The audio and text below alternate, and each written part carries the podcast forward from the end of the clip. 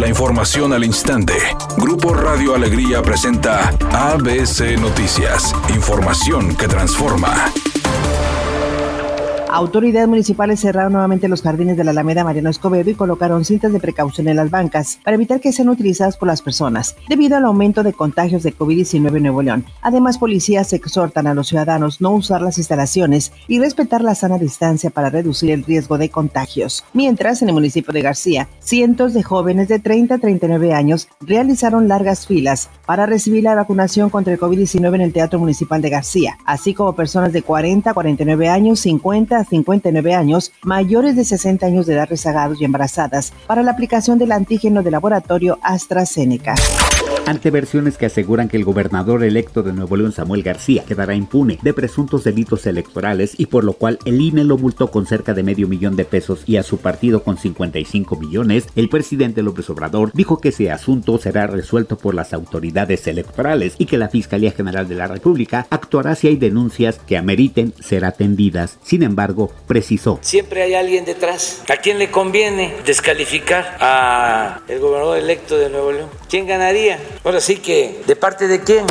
Editorial ABC con Eduardo Garza. El sistema estatal anticorrupción le cuesta al Estado 650 millones de pesos al año y no hay resultados. Plan perverso de los partidos en el Congreso para preservar la opacidad, la corrupción y la impunidad. ¿A poco no?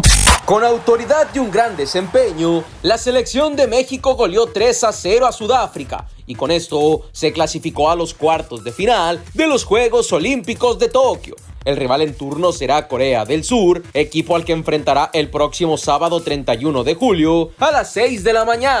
Carlos Santana y Barry Manilow destacan entre los artistas que participarán en el concierto del Central Park el próximo mes. Esto como reapertura tras el cierre por el COVID-19. Los famosos se unirán a los previamente anunciados Jennifer Hudson y Paul Simon, entre otros. El concierto se llevará a cabo el próximo 21 de agosto y se transmitirá en todo el mundo por CNN.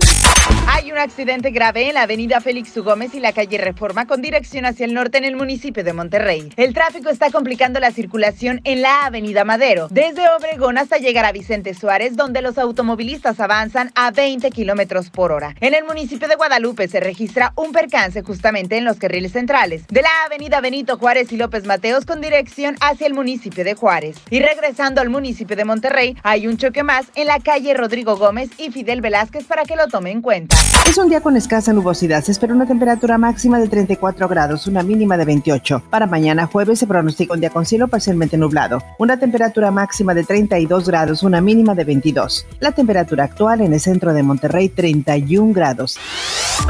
ABC Noticias. Información que transforma.